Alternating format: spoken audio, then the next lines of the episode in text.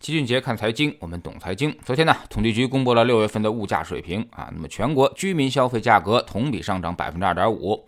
五月份呢是百分之二点一，而生产者价格指数跌到了百分之六点一。五月份的前值呢是百分之六点四，也就是说啊，PPI 和 CPI 的剪刀差进一步缩窄。那很多朋友都拿到这个数据很担心，说这 CPI 一下涨了百分之零点四上去，那么会不会我们也出现美国那样的高通胀呢？让央行被迫转而收缩呢？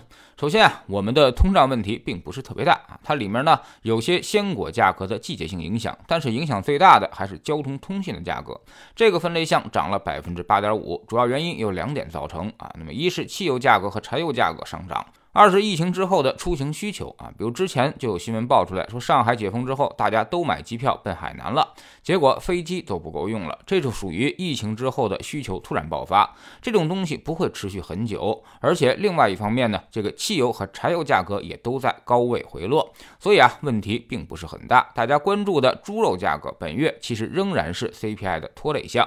下降了百分之六，所以我们把疫情后的扰动给它排除掉啊，那么其他分类项并没有一个超过百分之二点五的，也就是说啊，CPI 不具备大涨的基础，下月估计就该有回落的可能了。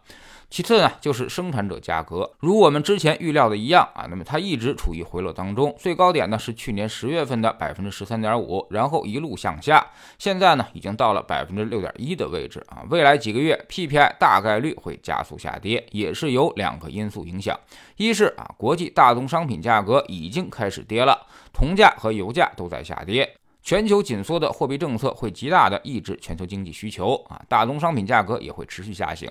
二是去年我们自己的高基数原因啊，去年七月的时候 PPI 达到了百分之九，八月和九月分别达到了百分之九点五和百分之十点七，而十月更是见顶了，达到了百分之十三点五。所以未来这三个月啊是去年的峰值。那么作为同比数据来说，这。PPI 在统计上也应该是下跌的啊，所以估计 PPI 会很快降到零值附近啊。我们说这一轮工业品通胀基本上已经结束。第三呢，就是 PPI 减 CPI 的剪刀差持续收窄，甚至会在未来几个月转成负值啊。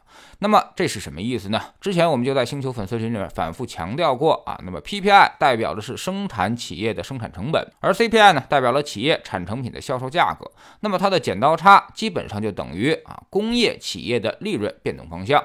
去年是剪刀差持续的扩大，说明上游原材料涨价，下游产成品卖不出去，所以工业企业压力巨大，业绩下行。而股价也就大幅下跌，而如今呢，这个剪刀差持续缩窄，甚至未来会转成负值。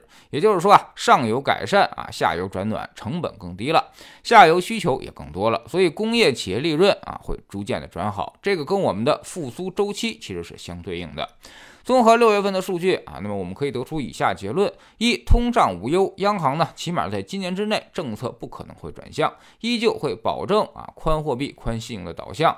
市场资金面也是相当充裕啊，强周期已过。这次呢，因为俄乌战争遭遇到了周期上的倒春寒，但是呢，周期变动的方向不会逆转。依旧是春夏秋冬顺势旋转啊！未来大宗商品的投资和红利类的投资要小心啊！这些上半年表现好的东西，下半年会逐渐的逆转过来。三是啊，我们做投资的时候啊，要适时的做出一定的调整，把我们的投资重点从上游的原材料和能源，逐渐的转移到中游的生产和制造以及下游的消费当中去。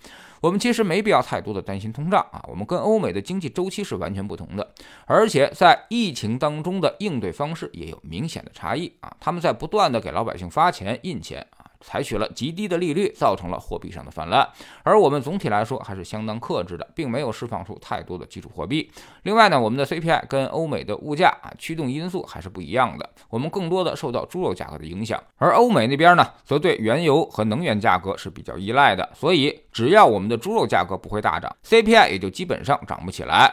从目前来看，猪肉价格确实在走高啊，但是都是一些囤积居奇和二次育肥所导致的。发改委可能会释放储备来打击投资炒作，所以猪肉这一块啊，应该也很快就会掉下来，不用过于担心。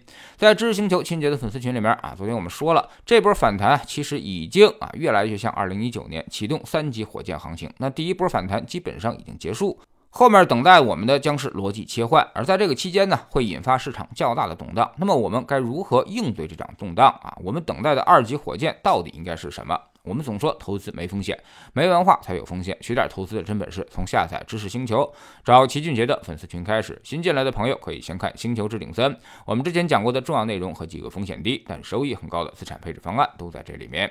在知识星球老齐的读书圈里面，我们正在讲人性的弱点啊。昨天讲了该如何说服对方，不要总试图去跟对方讲道理啊，更多的要从利益和情感上去说服对方。先求同再存异啊，人性如水，你越是强硬，他的对抗也就越坚决。这就是你始终无法用道理说服别人的原因。加入知识星球，找老七的读书圈，每天十分钟语音，一年为您带来五十本财经类书籍的精读和精讲。之前讲过的二百四十多本书，全都可以在星球读书圈置顶二找到快速链接，方便您的收听收看。苹果用户请到齐俊杰看财经同名公众号，扫描二维码加入。三天之内不满意，可以在星球 APP 右上角自己全额退款。欢迎过来体验一下，给自己一个改变人生的机会。老齐的新书就叫做《齐俊杰看财经》，正在京东和当当火爆发。发售啊！这本书呢，是我们多年经验和绝招的总结，包括我们的定投周期啊、估值配置的方法和思路，都在里面有深入的讲解。喜马拉雅的小伙伴可以在 APP 顶部搜索栏直接搜索齐俊杰的投资书友会，老齐每天讲的市场策略和组合配置已讲过的书都在这里面。读万卷书，行万里路，让自己获得提升的同时，也可以源源不断的产生收益。